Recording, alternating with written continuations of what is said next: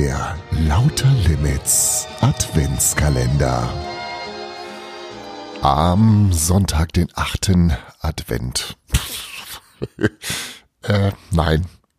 Zweiter Advent, 8. Dezember. Schön guten Morgen. Es ist auch noch wahnsinnig früh. Ah, und während die Kinder Brötchen backen, Croissants holen und Rührei machen, drehst du dich nochmal um kuschelst dich in dein warmes Bett ein und lauschst dem achten Kapitel der Lauter Limits Weihnachtsgeschichte in diesem Jahr. Ähm, das Buch Lakritz in Lappland, geschrieben von Susanne Finken. Und jetzt für dich Kapitel Nummer 8. Viel Spaß dabei. Kapitel 8 Warum wolltest du nach Nordspanien, Tapani? Bruno war überrascht, dass sein Kind nicht nur Auto fuhr, sondern auch schon Reiseziele hatte. Belana zog eine Lakritzstange aus der Tüte, hielt sie vorsichtig an einem Ende und konnte diesmal die Hand rechtzeitig wegziehen, ehe Tapanis Kiefer zuschnappte. Vergnügt kaute Tapani vor sich hin und schien Brunos Frage überhört zu haben. Er wollte zum Olencero, antwortete Belana an seiner Stelle.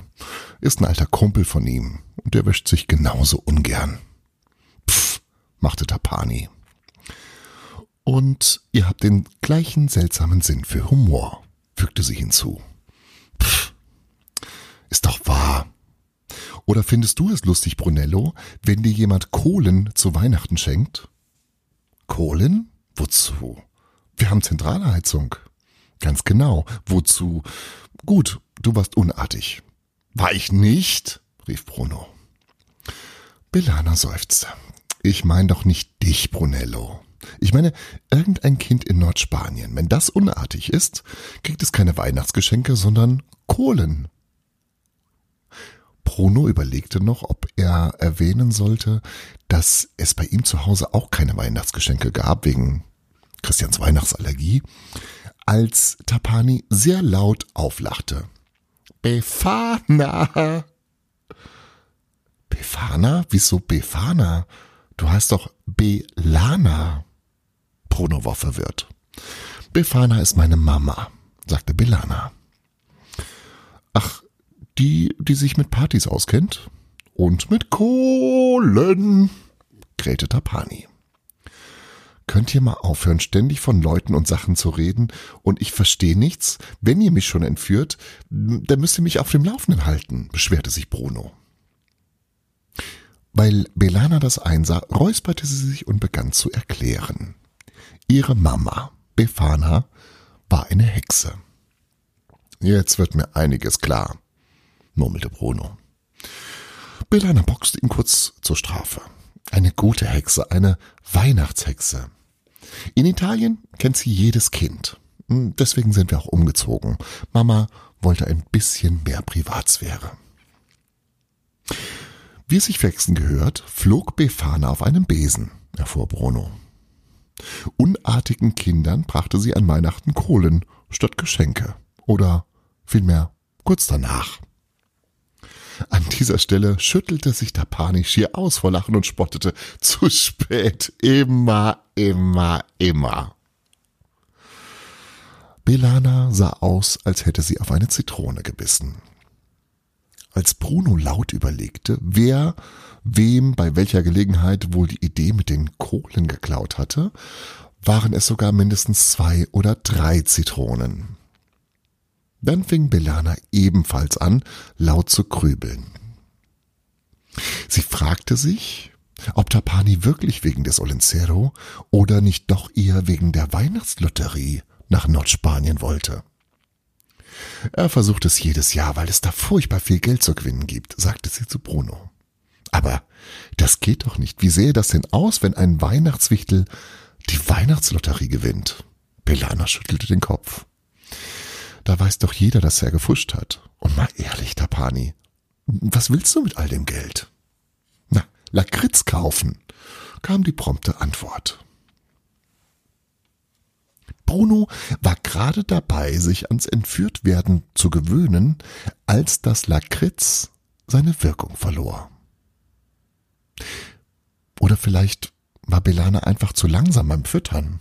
Jedenfalls beschleunigte der Wagen, Tapani überholte links und rechts, kicherte und begann zu singen. Das war schon schlimm genug, aber dann erkannte Bruno, wohin die Fahrt ging.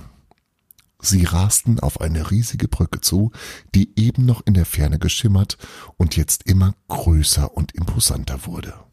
Eine Zugbrücke. Das ist eine Brücke über einen Fluss über oder über eine Bucht, die aus zwei hochklappbaren Teilen besteht, damit große Schiffe darunter durchfahren können.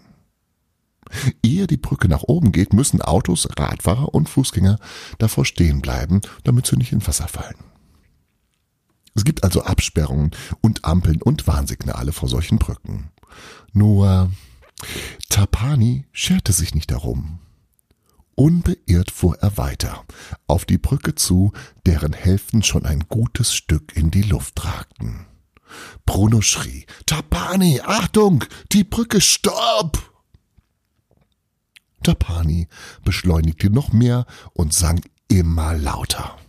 Von Fischen und Schwimmen und der Nordseeküste und alles durcheinander.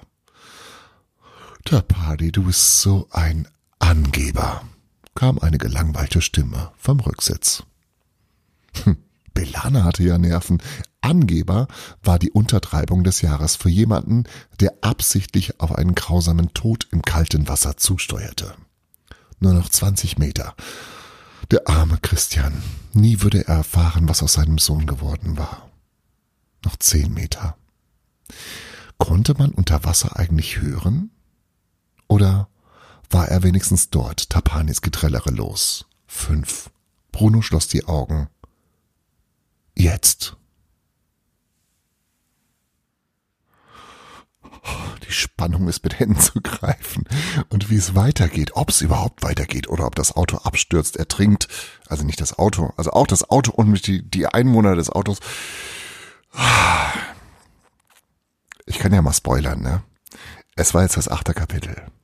Das Buch hat 24 Kapitel. Es wäre ein bisschen doof, wenn die jetzt tot wären. Also von daher, macht euch mal locker. Die leben noch. So. Wie es weitergeht, das hört ihr morgen früh. Oh, am Montag, ach du Scheiße. Ähm, Erstmal den Sonntag genießen. Gelle? Wir hören uns morgen. Bis dann. Tschüss. Das war Lauter Limits. Frühglück. Und nicht vergessen, jeder Tag ist eine neue Chance, das zu tun, was du möchtest. Friedrich Schiller. Morgen früh, wenn Gott will, wirst du